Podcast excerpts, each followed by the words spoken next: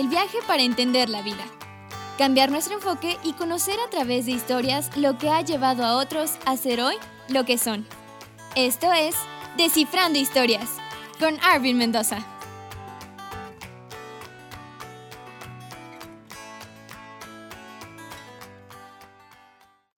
La creatividad es permitirte cometer errores. El arte es conocer cuáles mantener. Scott Adams. Hola, ¿qué tal amigos? Los saluda Arvin Mendoza en esta tarde del miércoles 5 de febrero, celebrando el aniversario de la Constitución mexicana. Inicio como siempre compartiéndoles un dato curioso. ¿Ustedes sabían que La Última Cena, obra de Leonardo da Vinci, que muestra la última cena de Jesús y sus apóstoles, originalmente mostraba los pies de Jesús, pero en 1652, cuando se realizaban trabajos en la sala donde exhibía la pintura, el lienzo fue dañado y la solución fue cortar la zona inferior central, llevándose de paso los pies de Cristo. El día de hoy tenemos a un invitadazo, y aparte de ser un gran amigazo mío y de mi hermano, Gracias, gracias. este, lo presento como productor, editor de video, fotógrafo, animador, ilustrador y pues ahorita creo que influencer. Se dedica un poquito a, a redes sociales. Recién graduado como licenciado en arte y animación digital, él aparte de ser un creador de contenido multimedia y manejar redes sociales en el Tecnológico de Monterrey Campus Toluca y Campus Puebla durante dos años, tiene un certificado de creatividad y comunicación. Ha elaborado ilustraciones para la campaña de la Fórmula 1 en 2017 y aportó en la investigación de mercado para la revista Los Rostros de Puebla. Esa parte de la creación de contenido audio- audiovisual para el club deportivo Conquer y también en la creación audiovisual para embajadores Vans. Bro, ¿cómo estás? Muy bien, muy bien, gracias ¿Qué por la invitación. mi Eddie? De verdad. Pues aquí contento y pues feliz de estar aquí tomando un cafecito. Un cafecito con la tarde medio mojadona. Ajá, sí, sí, sí. Está lloviendo, todo el día ha estado lloviendo. Ya sé. ¿Qué nos compartes de, de todo lo que hablé ahorita de ti? ¿Qué, qué opinas?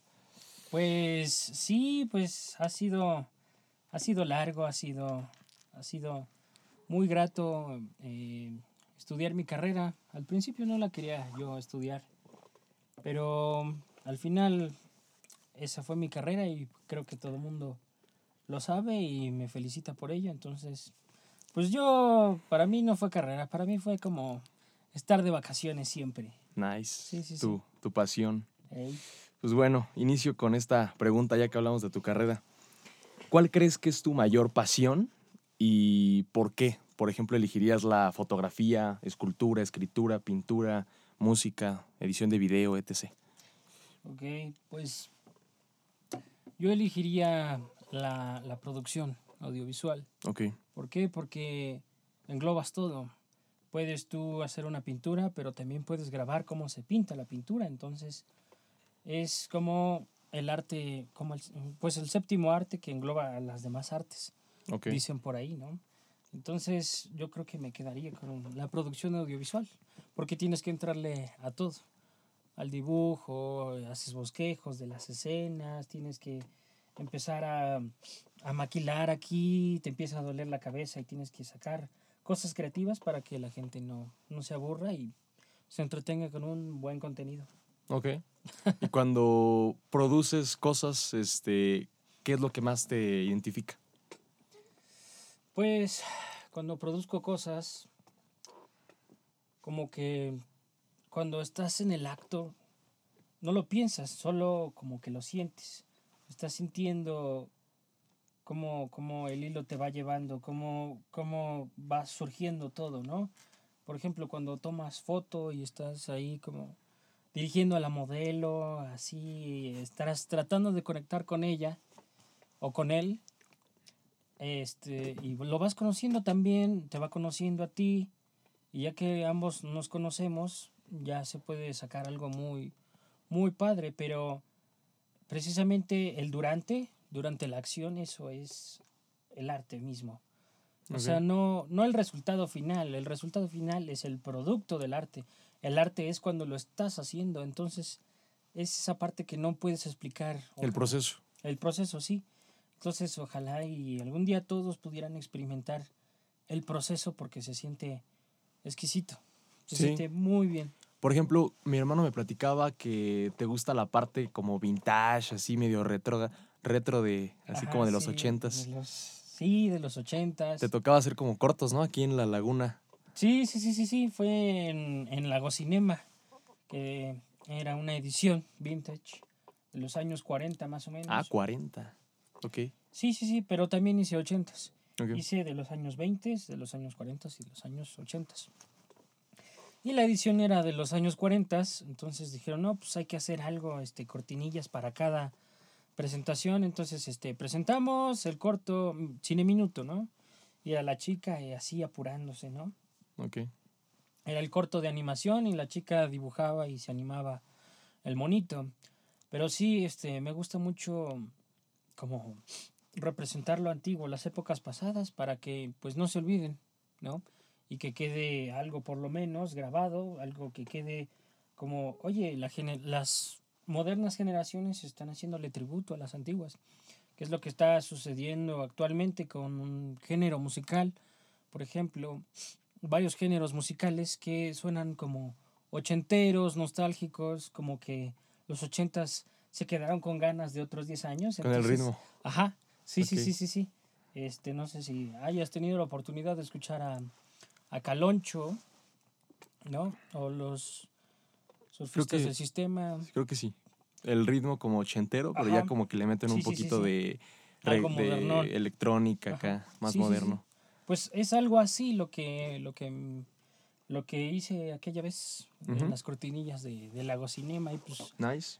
le, le gustó a la, la audiencia y a mí también porque usamos también la voz de un profesor que le quedaba eh, así literal como la voz de antes así de así como de Disney de bienvenidos a Disneylandia no sé qué Órale. Ajá, pero su voz grave, su voz ya de, de, de- de señor Maduro, presentando así como las caricaturas. Sí, fue, fue, fue Una un gran año. de oro para el Eddie. Así es, así es. ¿De dónde crees que nace este gusto por la producción, por ejemplo, o la fotografía, que también eres un fregonzazo? Ah, gracias. Pues eh, fue extraño, ¿sabes? Porque mm, de niño yo veía todas las películas de Disney al comer. Ujú. Entonces se me quedó mucho eso. Siempre, siempre, siempre que la musiquita y después la historia y otra vez musiquita, ¿no? Y yo odiaba los comerciales y ahora es lo que más me gusta hacer, comerciales. Ok. Pero surgió mm, de que yo quería encontrar un, un trabajo para, para hacer historietas, porque el, el primer al que yo me enfrenté, bueno, fue la música. Y, y de ahí, desde sexto de primaria, empecé a tocar guitarra. Y ya que entré a prepa, dije, no, pues quiero entrarle al dibujo. Y dije, pues quiero ser historietista, quiero dibujar y quiero hacer las historietas y todo. Entonces mi padre me dijo, oye, no, pues si dibujaras bien, pues órale, pero pues como no dibujas bien, no vas a ganar nada. Y Oh, dije, sorpresa. Ah, sí, sí, sí. Entonces, toda mi prepa me dediqué a pulir mi dibujo. Este, y él no quería que estudiara arte y animación digital, él quería que estudiara desarrollo y creación de, este, de empresas. Loco, totalmente opuesto. Sí, totalmente opuesto. Y pues yo ya estaba como encaminado. Ya ves, sí, sigues los consejos de los padres, como si fueran órdenes, ¿no? Y todos me decían, no, tú vas para arte y animación, vas para arte y animación. Y no. Y yo, no, no, no, no, no.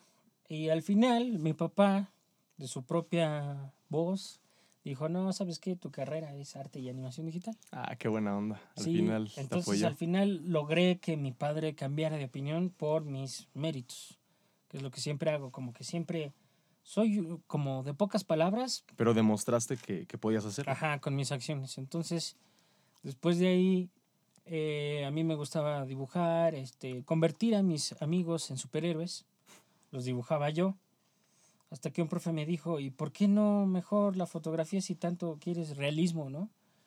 Entonces empecé a tomarles fotos, a ponerles disfraces, Ok. y después de la foto, yo ya sacaba de la foto su imagen y nada más lo copiaba y lo dibujaba. Pero dije, si ya estoy gastando en vestuario más o menos, ya estoy pidiéndoles a mis amigos, pues mejor hay que hacerlo bien. Entonces empecé yo a comprar ya vestuarios bien y todo. No, no, ya no de superhéroes, sino de otras cosas temáticas como vaqueros, vikingos, este, los 40, los 20. Ok. Y de ahí empezó la fotografía. Y pero... dejaste un poquito atrás el dibujo. Ajá, sí.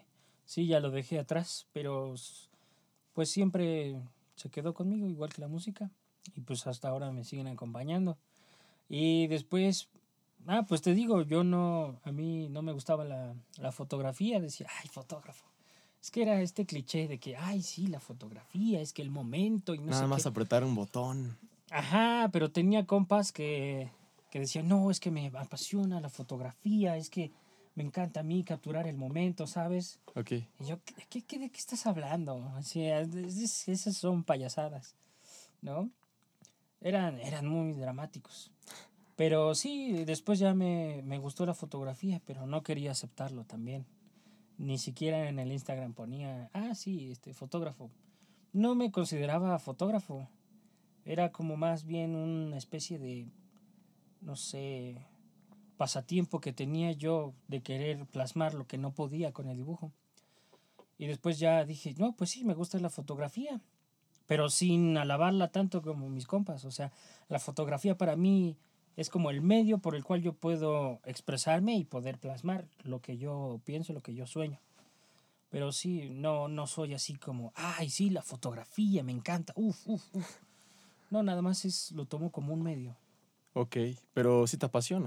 Sí, sí, sí, obviamente, porque me O sea, ayuda a lo que no puedo en el De cierto dibujo. punto a lo mejor no dices, oye, me encantan los ángulos de esto y el otro, como tus buenos amigos, pero ya ahorita te dedicas, he visto en tu Instagram que ya te dedicas hasta sesiones de fotos y todo Sí, el sí, rollo. sí, ya 100%. De hecho, quiero dedicarme más a la foto de moda. Foto Ok. de moda, tomarle a los modelos, los diferentes cambios. Ya no vas a probar porque el talento ya lo hiciste. Ya lo tienes. Gracias, gracias. Y pues Está de ahí salió. De ahí salió y después con la foto pues viene el video. Y en cuarto semestre me metí a una materia que se llama narrativa audiovisual. Y nos dejaron hacer un corto. Y todos estaban haciendo cortos así como se va, Ok. ¿no? Y yo quería hacer algo bien ya por fin. Dije, pues ¿cuándo voy a hacer algo bien antes de que salga de la carrera? Estaba yo en cuarto. Y pues ya lo hice con todo lo que tuve, así, tum, tum, tum. Y me felicitó la maestra. Y de ahí me catapulté y todo el mundo me empezó a decir, oye, qué bonito corto, bla, bla, bla. Y ya eso fue lo que me abrió las puertas. Eso fue lo primero que me abrió las puertas y los ojos. Y dije, a esto es a lo que me quiero dedicar. al De ahí video, decidiste fotografía. dedicarte a la fotografía. Ajá. ¿Cómo crees que el tech te haya influenciado para ser lo que hoy eres? Pues me influenció bastante, porque si no hubiera entrado, yo creo que no estaría haciendo lo que hago ahorita. ¿Dónde te ves si no hubieses tomado el rumbo de tech? Yo me veo pues tomando el consejo de mi padre. Este, no sé, poniendo una empresa X. O si no, si hubiera entrado a una a una escuela de arte y animación digital, pero me hubiera dedicado, yo creo que a la modelación 3D. Sí. Pero a pesar de que el tecno mm, todavía le falta mucho para especializarse en arte y Sí, animación claro. digital, más que nada porque la carrera pues apenas es es apenas joven. Te está conociendo. Sí, sí, sí, no tiene nada. Y pues de eso me hice la idea de que en ninguna otra institución, o sea, todas están igual para mi carrera. No hay maestros bien porque los maestros bien ahorita están trabajando para las industrias. No hay así como viejitos que te digan, o no, como los arquitectos que tienen sus maestros que ya tienen como 80 años y ya te enseñan. Pero aquí no, aquí tienes que estar autodidacta. Entonces, el TEC me enseñó a moverme a pesar. El Brian. Ajá, nos está escribiendo. Sí, sí, sí. Saludos, Aquí estamos. Ajá. Este, a pesar de que no tengas todo el conocimiento, ni tampoco los mejores maestros, el TEC me enseñó mucho a moverme. Y yo, yo le agradezco eso, porque gracias a él soy lo que soy ahora. Ok. Sí, sí, sí, sí. Sí, sí. cambiaste tu perspectiva antes de... Claro, antes y después claro, de estar claro. en el Antes no hacía nada de, de moverme ni, ay, quiero que alguien me enseñe esto. Pero después aprendes que si nadie te lo enseña, tienes que ir y buscar y tocar puertas y salir al mundo y aprender por ti solo. ¿En qué momento crees que dijiste, a partir de este momento, ya soy un artista? ¿O en qué, en qué momento, en qué parte de tu vida sientes que fue como que el rompimiento entre ser el Edgar que estaba encasillado en el descubrimiento de la fotografía, la producción, eh, la escultura, la pintura, todo, y pasa a ser el Eddie, artista, influencer?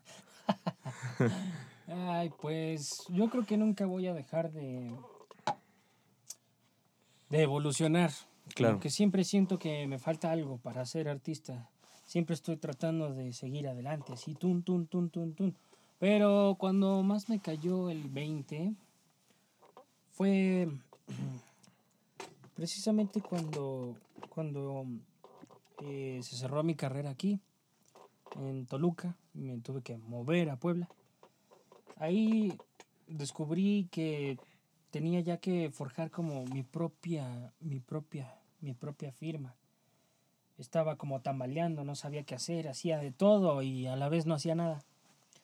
Pero cuando llego allá a Puebla, eh, pues ya no tengo los consejos de mis padres, Ya estás solo. estoy solo y ser foráneo eh, creces, creces mucho, ¿no? Entonces me ayudó a forjarme y gracias a que forjé bien mi personalidad ahora, ahora ya puedo yo expresarme como yo quiero.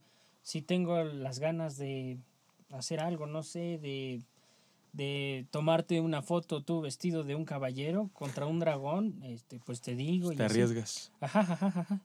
Sí, sí, sí. Entonces me enfrenté a eso allá en Puebla y dije, no, pues ya es hora de, de que me valga todo lo que me digan y, y hacer lo que pues me gusta y ah, que no me importa lo que Claro. me digan los demás. ¿Qué tan cañón estuvo ese, ese cambio entre estar, pues digo, desde, desde muy jovencillo, pues siempre ha sido muy maduro, que, que a mí me, me consta, siempre ha sido muy maduro, pero siento que pues aquí vives un poquito más apoyado con tus papás, este, oye, pues ti- ti- tienes este, su, su economía, te apoyan esto y el otro, no le sufres tanto. Ajá. Pero vas a Puebla y pues experimentas el, el, pues, el estar viviendo solo y todo este rollo. Sí, no, ¿Qué es lo, lo más complicado lo más complicado. que te ha tocado vivir? Híjole, lo más complicado que me ha tocado vivir. una experiencia que digas, esto me, me trae automáticamente recuerdos de Puebla. de, de cuando estoy allá o, no sé. Sí, pues lo más difícil fue, eh, yo estaba en un programa eh, aquí en el TEC, en el TEC Toluca, que es de un año, se llamaba Embajadores de Comunicación. Y a la mitad del semestre, o sea, a la mitad del contrato, me dicen, pues te vas a Puebla porque pues aquí ya no está tu carrera. Entonces me fui ¿Pero se cerró o cómo? Sí, se, se se cerró mi carrera, ¿Y te, re- te revalidaron materias, todo? todo. Ok. Y ya me apoyaron porque dijeron, no, pues no teníamos previsto que, que tu carrera se cerrara, entonces te vamos a apoyar con residencias, te vamos a apoyar con comidas y desayunos, Ah, bueno. ya y aparte te vamos tranquilo. a dar 10% más de beca, y aparte me pagaban por ese programa. Entonces iba yo allá Una ayudadita. con sueldo, sí, algo simbólico. Sí, sí, Sí, simbólico. Pero te enfrentas a, a no ser nadie otra vez, a ser nadie. Es- eres nadie y, y órale, ahí vas, ¿no? Y te presentan a tus nuevos compañeros del programa de allá, de Puebla, y pues tienes que confabular rapidísimo. Y a la semana es el encuentro nacional entre todos. Entonces, veía yo la mesa de los de Toluca, veía yo la mesa de los de Puebla, y entonces era la hora del, del recreo, digámoslo así, del descanso, y yo ya no sabía para dónde ir, si con mis amigos de Puebla, los nuevos, o los de Toluca, y... Entre dos mundos. Ajá, era un, un estire y afloje medio extraño. Yo creo que eso fue sentimental o mentalmente Lo más, complicado. Sí, sí, sí. Ya después, pues es que no conocía tampoco a los de Puebla. Y los de Toluca se sentían, se sentían porque no iba con ellos. Los de Puebla decían, ah, pues quiere irse allá con Se está aislando Toluca". de nosotros. Sí, no nos quiere. Ya bien ajá, sangrón. Sí, así, así, así, así. Qué Entonces, caray. tienes que enfrentarte a todas las personas y aprender a enfrentarte a todas las personas y que no te importe el ser tú. O sea, tú eres tú y ya. Así. Y Ok. ese es tu escudo y esa es, eso es lo que te catapulta a ser quien eres. Ok, nice. Eddie, ¿qué me puedes contar de el famoso proyecto con la Fórmula 1? Bueno, Porque yo pues, me quedé en shock. Cuando leí eso dije, ¿qué? Ah, fue algo, algo chistoso. Porque gracias, fue gracias a este programa de embajadores de comunicación. Que de hecho, gracias al corto que hice, De Vans. no, al cortometraje que hice en la materia esta de audiovisual. Era de un león, ¿no? Algo así, ¿o no? No, era como de. mm, de los 20 Ah, de detectives y No, así. no me ha tocado verlo, pero Sí, Se llama voy a dar Alarma. la tarea, ¿ok? Sí, sí, sí, está ahí, véanlo, chequenlo, está en YouTube, Alarma. Va. Bueno, Va que gracias a ese corto se fijaron en mí y ya, entré al programa, ¿no?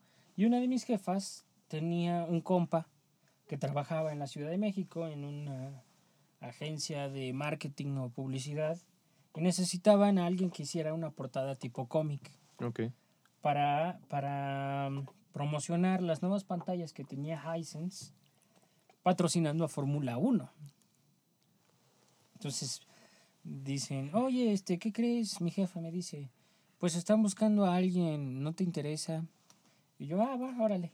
Y ya me hablaron y todo, y al otro día ya estaban aquí en Toluca, en Galerías Metepec. Y ya me senté con ellos y todo, y me dijeron, oye, pues este, no te vamos a dar nada, pero te vamos a dar entradas VIP, vas a conocer a tal y tal, vas a conocer al, al, al mero mero de Fórmula 1, a los grandes este, reporteros. Conocí a Inés Sainz, le di la mano y todo. Sí, estuve ahí con, Qué cañón. con todos los, los Y grandes todo eso fue en un día. de Fox Sports y así. No, no, no, no, no. Ah, bueno, sí, en una noche de presentación de las nuevas pantallas. Ah, no manches. Sí, sí, sí. Entonces les dije, no, pues sí, acepto. Y ya les hice la portada, el contrato. El contrato, ¿verdad? Porque todo era hablado. El contrato era hacer cuatro historietas, con sus cuatro portadas y sus cuatro historias. Eso iba a ir en las presentaciones de las Hisense. Ajá, ajá. Y eso se lo iban a dar a, pues a, los, a los colaboradores, a los directores, etcétera, ¿no?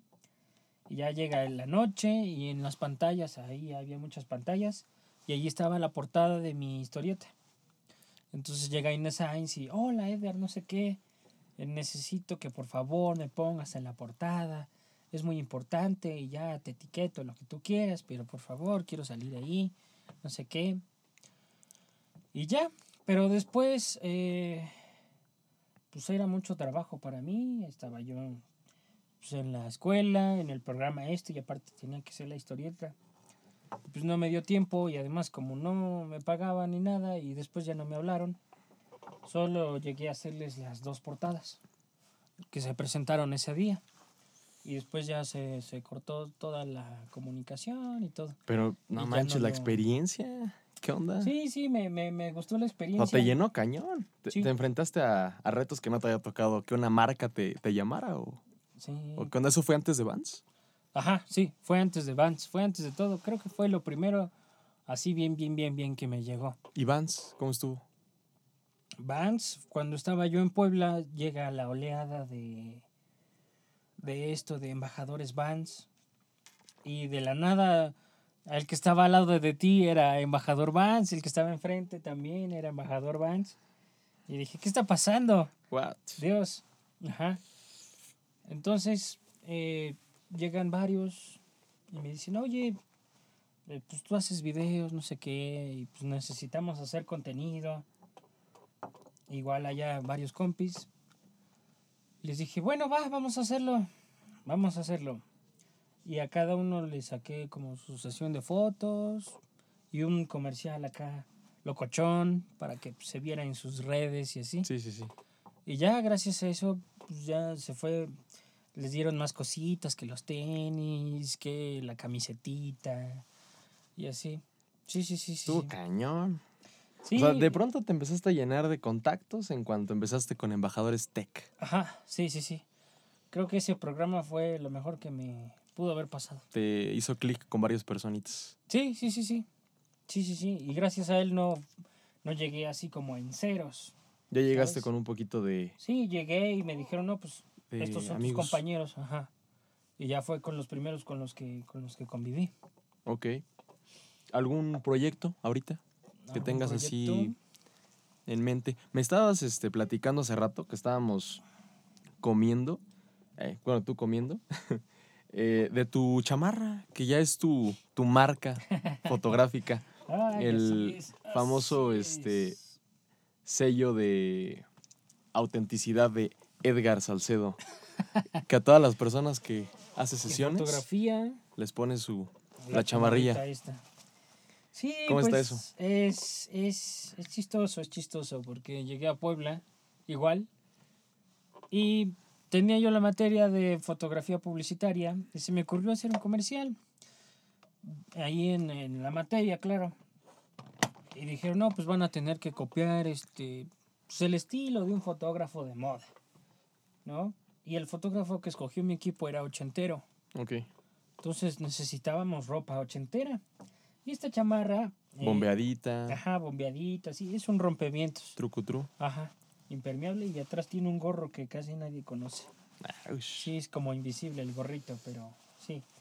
Está Y- poderosa. Sí, sí, sí. Y además está muy, muy ligera, o sea, parece que está como pesada, pero no. Ok.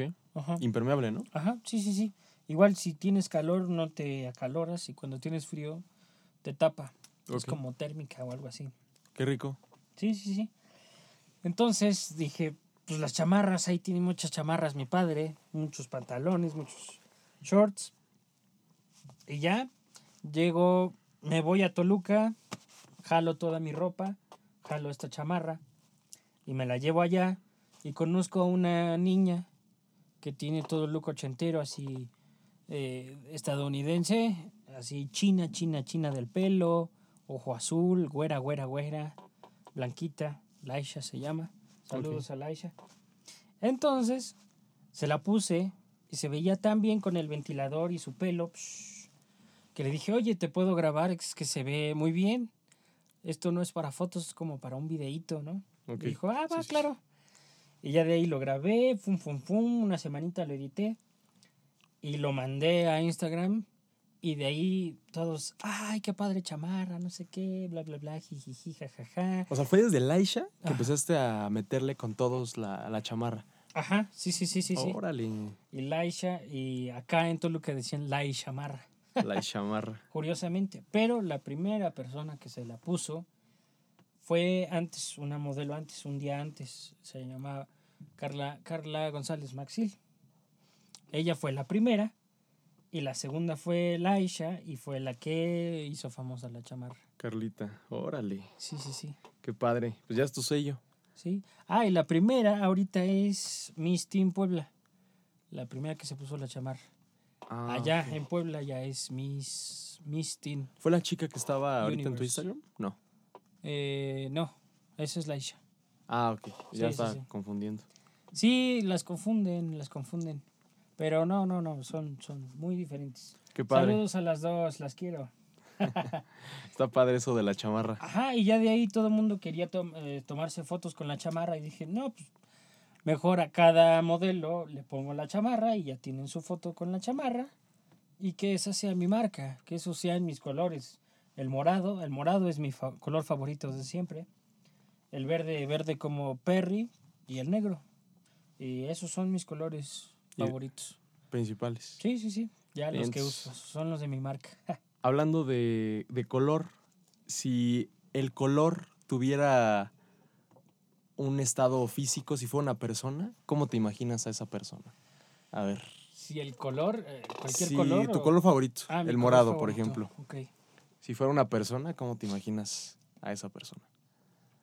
Pues si fuera la persona, eh, si fuera el color morado una persona, sería mm, muy sabio, sería así como justo, ¿sabes?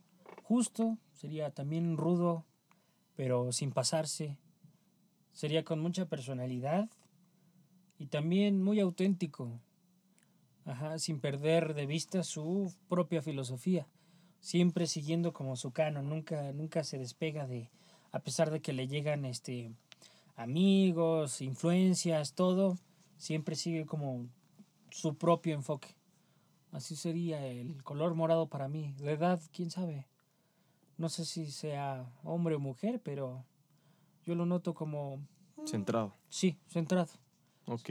Y si un país, por ejemplo México, fuera Ajá. una persona, ¿cómo te imaginas? A ver, entremos en, en temas más específicos. Específicos. Si, si visualizáramos a México, no sé, hombre o mujer, pero como una persona, ¿cómo te, te imaginas? México. Ay, Dios mío. Pues una persona ya como ya ha entrado a los 30 con historia, mucha historia. Varias cicatrices por, por detrás y varias que le faltan, ¿no? Claro. Pero sería una persona a pesar de que a pesar de tantos golpes que le han dado, sigue siendo ella misma. A pesar de que se está desmoronando en algún punto, siempre trata de, de salir adelante, es luchón o luchona, ¿sabes?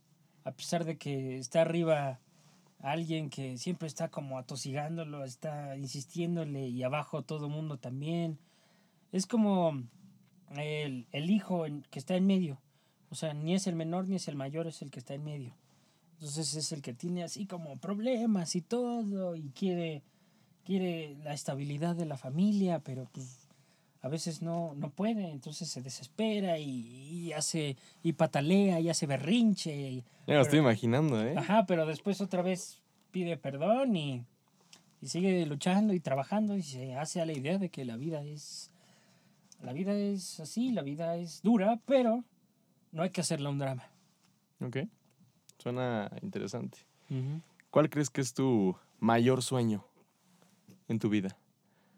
Sueño hablando, a lo mejor no perfecto, pero un sueño eh, próximo. Próximo. Pues tengo un sueño ya muy lejano, muy a futuro. Es el sueño de trascender de alguna forma. Las personas trascienden muchas veces a través de los hijos. Tienen hijos. ¿Quieres hijos? Mm, sí, sí, sí, sí. Dejar huella. Dejar huella. Sí, sí, sí, pero mm, mi padre me puso un ejemplo una vez de un pastor. Dice, ¿quién lo va a recordar al pastor por su trabajo? Nadie lo va a recordar. Nadie se va a acordar de su nombre, ni cómo vivía, ni quién era, nada. ¿Y sabes quién lo va a recordar?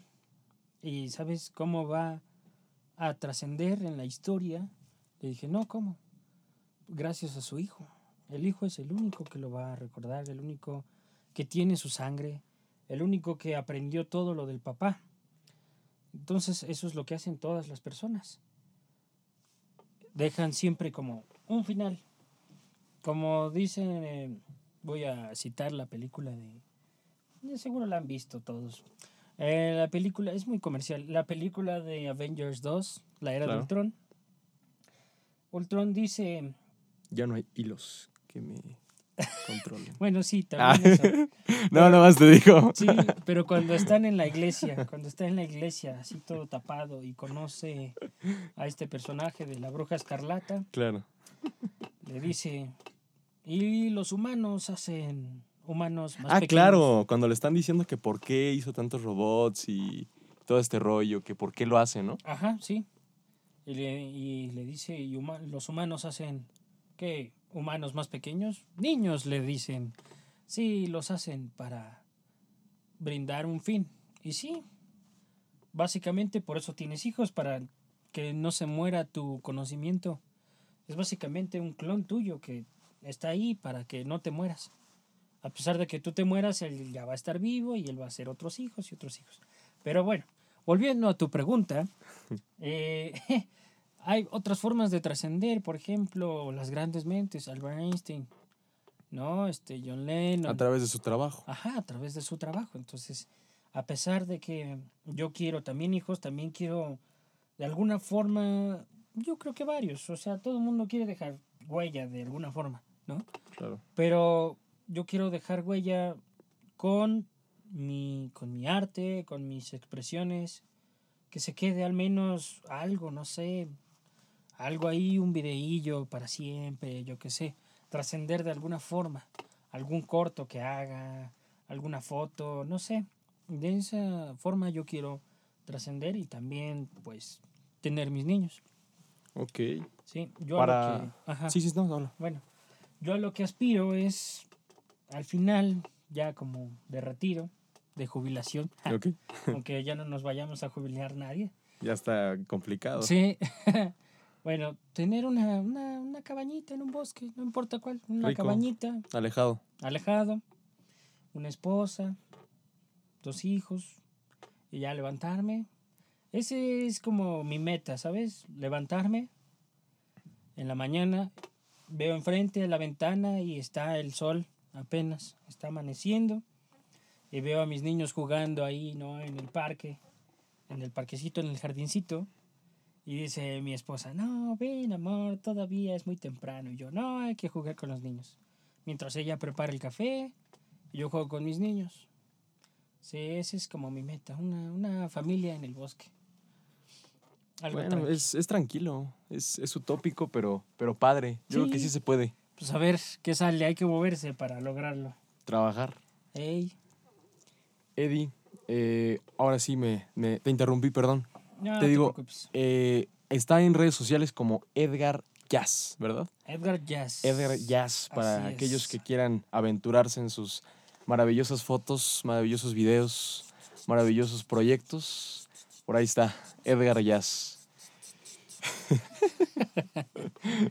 Eddie, eh, ¿qué opinas acerca de aquellos jóvenes que ahorita pues están igual que tú, como tú iniciaste, con esa aspiración a ser artistas? ¿Qué les recomendarías? ¿Qué consejo les darías para aquellos jóvenes que están, estuvieron más bien como, como tú lo estuviste hace ya un tiempo, empezando en, en este mundo de la música, el arte, la pintura, la escultura, este maravilloso mundo? Pues no se detengan. Así, ¿quieres hacer algo? Hazlo. Siempre te pones excusas tú así, estúpidamente te pones excusas de, ay, no, es que es jueves y los jueves no hago nada. No, pues no. Tú hazlo y ya, que te valga. Si quieres irte a otro país, vete, consigue dinero, ahorra y te vas, que te valga la opinión de tus padres, de tus amigos. Porque eso es el ser artista, el atreverse, el no tener miedo. Eso es ser artista. Eso es tener valor de, de, de, de, de alzar tus pensamientos. Poner en alto tus pensamientos antes Claro. de, de cualquier cosa. Y otra frase que siempre ocupo, que la decía mucho Facundo Cabral, era dar la cara al enemigo, la espalda al buen comentario, porque el que acepta un halago empieza a ser dominado. Esa, esa, eh, ojalá y la escuchen muchos, porque porque te acostumbras, o sea, con tus amigos, ay, qué padre, ay, qué lindo, ay, muy bien. Sí, pero cualquiera te dice cosas Ajá, buenas. Sí, sí, sí, sí, sí. Tú nunca aceptas lo malo. Exacto, exacto. Entonces tienes que encarar a los que te dicen, oye, pues tu trabajo está mal, no insultándote, sino diciéndote para que mejores. Claro. A esos hay que hacerles caso. O sea, tú puedes escuchar mil y una veces todos los días, ay, qué bonito trabajas, ay, qué bonito es tu trabajo. Pero muy pocas veces escuchas, oye, tu trabajo le falta, tu trabajo esto. Y eso es lo que te hace salir de la zona de confort, en la Exacto, que no exacto. estabas, no estabas mejorando, estabas Ujú. nada más con ese, esa estabilidad de, oye, lo haces bien, lo haces bien, lo haces bien, lo haces Exacto. Así que busquen esas voces, esa es, ese es mi consejo. bien. Buscar Perfecto. esas voces que, que te retan y te dicen que estás mal, para demostrarles que no es cierto. Ok. ¿Qué le faltaría a México para poner en alto a, por ejemplo, a aquellos artistas callejeros, llamémoslos a, a lo mejor algunos no callejeros, algunos que sí estudian, pero para alzarlos más, apoyarlos más? ¿Qué crees que le haga falta a México como sociedad? Para que sí se tomen en cuenta varios artistas que a lo mejor sí tienen el talento, pero no tienen el apoyo de, otras personas para demostrar ese talento. Pues lo que le falta es eh, formar otro tipo de, cultura, más que nada, con toda la sociedad. Todo México obviamente tiene en parte la misma cultura porque comparten la, la historia, ¿no? Pero pues eh, es que en la historia siempre pues no es tan importante el artista, ¿sabes? Es más importante el que trabaja, el que sale adelante. Siempre ha sido así, entonces hasta que no cambie la sociedad ese tipo de cultura, ese tipo de pensamiento, que obviamente ahorita ya se está como cambiando ese switch, va a pasar como unos aproximadamente unos 50 años para que cambie toda esa mentalidad, digan, el arte también puede ser una empresa, el arte también te puede dar dinero. ¿no? Entonces, esto se hace con programas de televisión, por ejemplo, inculcar eso, con redes sociales, inculcar el arte, inculcar, porque a un niño es, es fascinante para un niño el poder expresarse con cualquier tipo de arte y pues desgraciadamente no se hace mucho en el país, entonces Sí, claro. lo que falta es una, una, una, una buena cultura de apreciación al arte desde pequeños. Eso es lo que le falta al país. Ok. Cosa de, de que pues la, la sociedad vaya cambiando poco a poquito, porque se ve, se ha visto, sobre todo en acontecimientos como el sismo, que México pues a veces no necesita un líder para, para hacer las cosas, solitos pueden irse moldeando. Claro, sí. Entonces, pues hay que esperar a que se empiecen a moldear y si no, no esperar a hacer las cosas uno, ¿no? Sí, sí, y no nada más unirse cuando hay sismos, porque el mexicano es como aparte, está solo, cada quien vive Apartado. apartado. Vive su mundo, ¿no? Así. Sí, todo mundo está en su mundo y no ayuda al otro. Así es la cultura del mexicano. Solo se ayudan cuando es 15 de septiembre, cuando Son pues, fiestas. Son fiestas, Navidad, que ni siquiera es para nosotros, pero bueno. Pero, o sea, se nos olvida que somos mexicanos y no nos saludamos ni siquiera. Por ejemplo, aquí en Toluca estábamos diciendo eso, que lo ves, te ve, se ven y no se saludan. Y se están viendo, ¿no? Ajá, y no, no lo saludas al otro.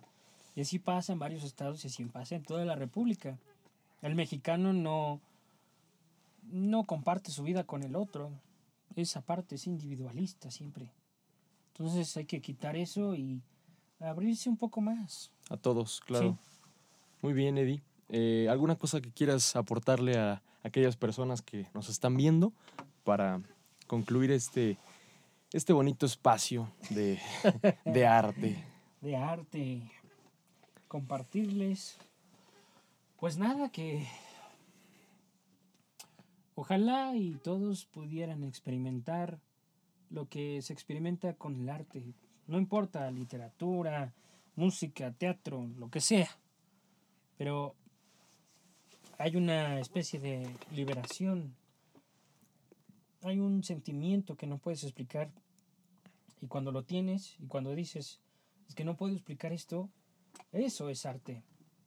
Entonces, pues, nada, este, aprovechen su tiempo libre, aprovechenlo, no desperdicien su tiempo publicando una historia o publicando en Facebook, ay, no tengo nada que hacer, ay, estoy aburrido. Un meme. Ajá. Y lo que siempre digo es que siempre busquen eso que les gusta y no nada más trabajen por trabajar, porque eso lo van a hacer toda su vida. Lo que mucho pasa es que ahorita, pues, los de 60, 70 años ya se jubilaron y ya no tienen nada que hacer y dicen, caen, una, caen, caen en una depresión horrible. ¿Por qué? Porque toda su vida estaban esperando llegar a jubilarse para poder ahora sí vivir. No, pues como. Y eso no, y eso No es, es lo que mucha gente hace, lo que los jóvenes hacen. Esperan a tener clases otra vez para ya hacer algo y ya que están en clases, No hace nada. ajá, pero ya que están en clases esperan a salir de vacaciones, ¿para qué? Para volver a esperar a tener clases. Y esperar y esperar y se te va, se te va la vida. Sí, entonces mi, mi, mi, mi, mi, mi, mi- lo que les tengo que decir aquí, bueno, lo que me pediste es eso, Claro. que no se les vaya la vida esperando a que llegue el momento indicado para vivirla. Nuestro momento es aquí y ahora, es el presente. Aunque suene cliché, ya sé que suena cliché, pero Pero es la verdad. es la verdad, sí. Ojalá y, se les meta eso en la cabeza y ojalá y los que estén escuchando esto realmente lo piensen, lo consideren, se levanten de su silla, de su cama o algo y digan, hoy quiero hacer esto, sin importar nada. Perfecto. Pues nos despedimos con esa maravillosa reflexión de Eddie. Estamos por aquí reportándonos, mi Eddie. ¿Cómo te parece? ¿Qué te pareció la, la entrevista? ¿Estás cómodo? Sí, muy cómodo, muy cómodo, a pesar de que no tengo recargadera. Estamos así, Ajá. casi yéndonos. Sí, sí, sí. por aquí estamos. Sí. Lo que se te ofrezca, cuando quieras, aquí es... Bueno, pues ya tú ya eres patrón eh, de aquí. Ya conoces las ondas. Por aquí estamos. Nos vemos, Va, pues muchas gracias por invitarme. Eddie. No olvides que un mundo utópico se construye gracias a aquellos que desean salirse de su zona de confort. Esto fue Descifrando Historias con Arvin Mendoza.